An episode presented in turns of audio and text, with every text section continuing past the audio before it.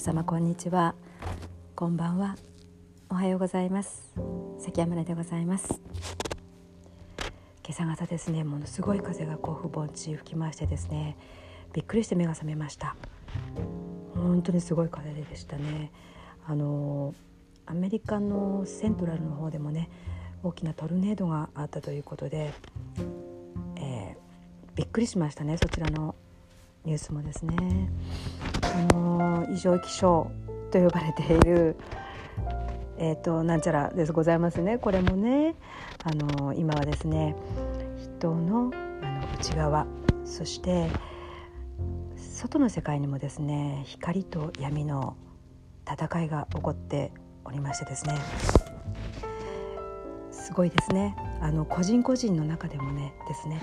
光と闇の戦いっていうのはあのいろんな場面で見られるようでして特にですね夢の中で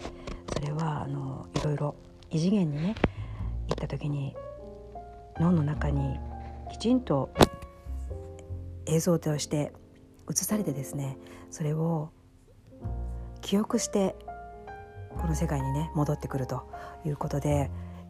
すごくその残照を、ね、残して来られてる方たくさんいらっしゃるみたいで今日はですねそのお話とですね先日私が体験した瞑想でのね体験こちらもねもう本当に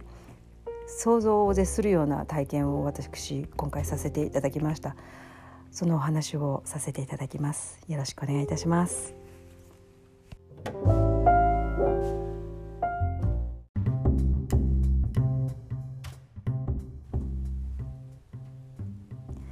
先日ですね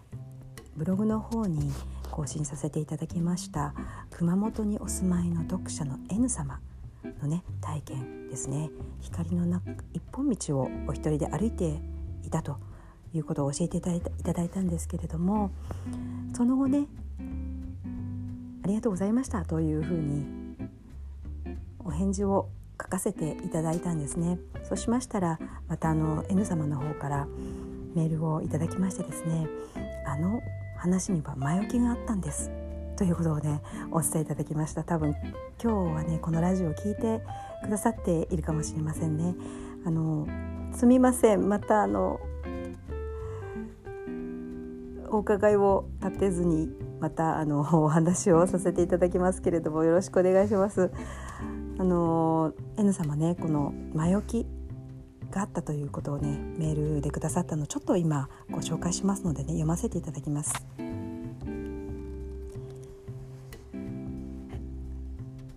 あまね様こんばんは。お返事ありがとうございました。あの夢は光の道を歩く前に前置きがありました。それは真っ暗な巨大な玉が私に向かってぶつかりそうになるのですがぶつかり損ねて通り過ぎていきました。何だろうと驚いて外に出たら鬼瓦が壁には挟まっていてその鬼瓦にギロリと睨まれたという前置きでした。どういう意味かわからないでいたのですが今日ようやく分かりました。闇の存在を見破った私のことを闇がよくも見破ったなと睨んでいたのだと思います。私の中の光と闇の戦いだったのだと思います。戦いが終わり安心して光の道を歩いていたのだと思います。息子にも奇跡が起きました。コンマ1秒で大事故に巻き込まれるところを無傷で守られました。息子もようやく愛と光に守られ生かされていると確信できたようです。とても嬉しく思います。ということでしてね。あのすごいですね。あの親子ですごい経験をされたということででしてね。この闇の正体を見破った後に光の道を一人で歩いていたということだったようですね。闇の正体今日のねテーマにしてございます。闇の正体ですね。でこういった光と闇の戦い内なる光と闇の戦いっていうものことをね皆様多分お一人お一人の中で今すごいスピードで起こってると思うんですね。で今日ねこれご紹介したのはですねしようと思って私朝からあのラジオレコーディングしようと思ってたんですね。起きた時から。そうしましたらですね偶然ですねあの我が家の息子ですね。息子もなんかあのちょっと朝から話をしたいと。今日ちょっと話今いい？って朝起きてから「おはよう」って起きてきてから突然なんかすごい興奮してるんですよ。それで「どうしたの?」って聞いたら「いやちょっと夢見ちゃってね」って「あ夢」ということでしてね。どんな夢だったの？って聞きましたところ高校時代のお友達に会ったという、まあ、まずそんなお話からしてくれてくれましてですね。あの女の子がいたとそこにね。で女の子がいて、まあ、周りにもお友達がいてその中で自分があの女の子と話をしていたと。でその女の子があのあっちの方に行かないって誘ったそうな誘われたそうなんですね。でその子が指した方っていうのは真っ暗闇なとこだったそうなんですよ。で自分でもちょっと行きたくないなって思ったそうなんですよ。でお友達がこちらの方で「いやいややめといた方がいいよ」というふうに言われてで自分も行きたくないとで断ったそうなんですよその子に。でちょっと僕行けないからと言ったらそしたらその子がそのギュッと掴んできてあのすごい力で引っ張っていくそうないったそうなんですよ。でも自分もものすごい力であのこう引っ張り返し。もうでもこのままだと連れてかれると思ったそうで。でわーっと大きな声で騒いだそうなんです。でその時に目がパッと開いたという。そういうあの話をしてくれてですね。でその後に本人の感想なんですけれどもいやあれで言ってたらちょっと僕ちょっとまずい方に行ったかもねって。言ってましたね朝から「いやよかったよ」と「行かなくて本当によかったよ」と。あの朝から興奮してつくづくそのようにあの言ってね朝出かけていきましたけれどもあのまさにねこれもね光と闇の戦いで、まあ、息子はあの闇に勝ったと。いう話をあの私流にかあの解釈しますとねそういったことだったんじゃないかと。いやよかったなと。そっちの方に行かなくて。ね。光の方に来てくれてよかったなというふうに思ってます。であのこのようにですね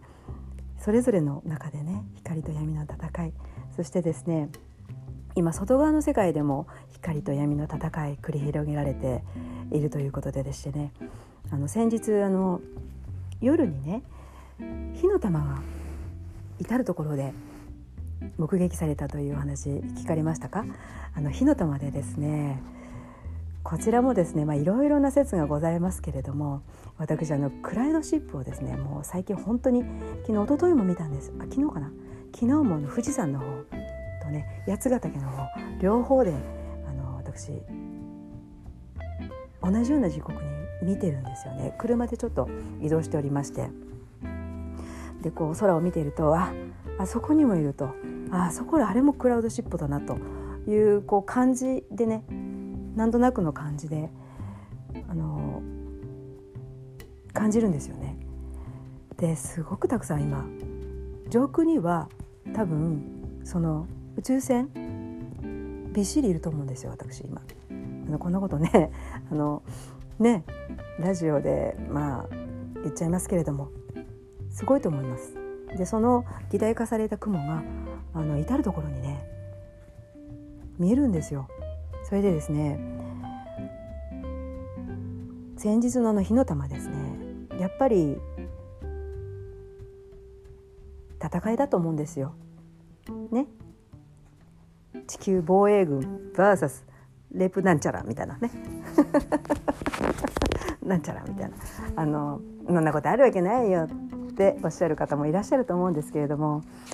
でですねやっぱりね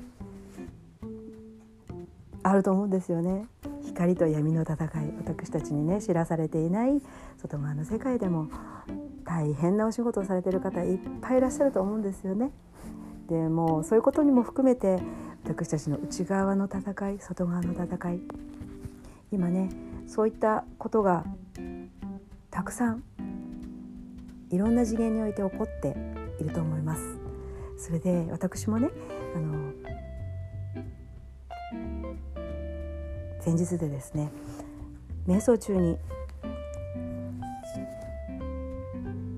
本当にもうあれはすごい体験をいたしましたその話をですねさせていただきたいと思います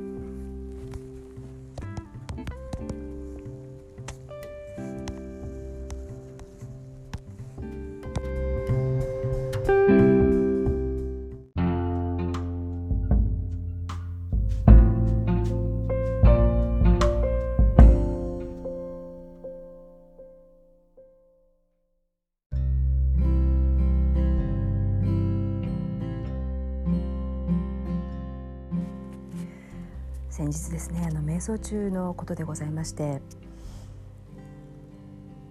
朝の6時半くらいですかね大体6時くらいから瞑想に入りましてでまあエネルギーは上がってきているんですけれどもなかなかこ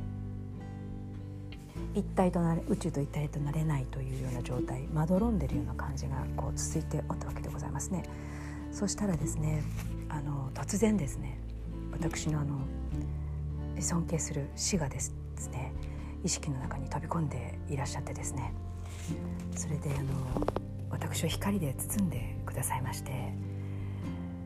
で本当にびっくりしました。すっごいすっごいエネルギーだったんですよ。そのエネルギーで私を包んでくださいましてでそれだけではなく誘導してくださって一緒に宇宙と、えー、一体とならせていただいたんですね。もうね本当にびっくりしましてですね私あのこんなことが、まあ、誘導瞑想とかっていうのはねあの音楽とかね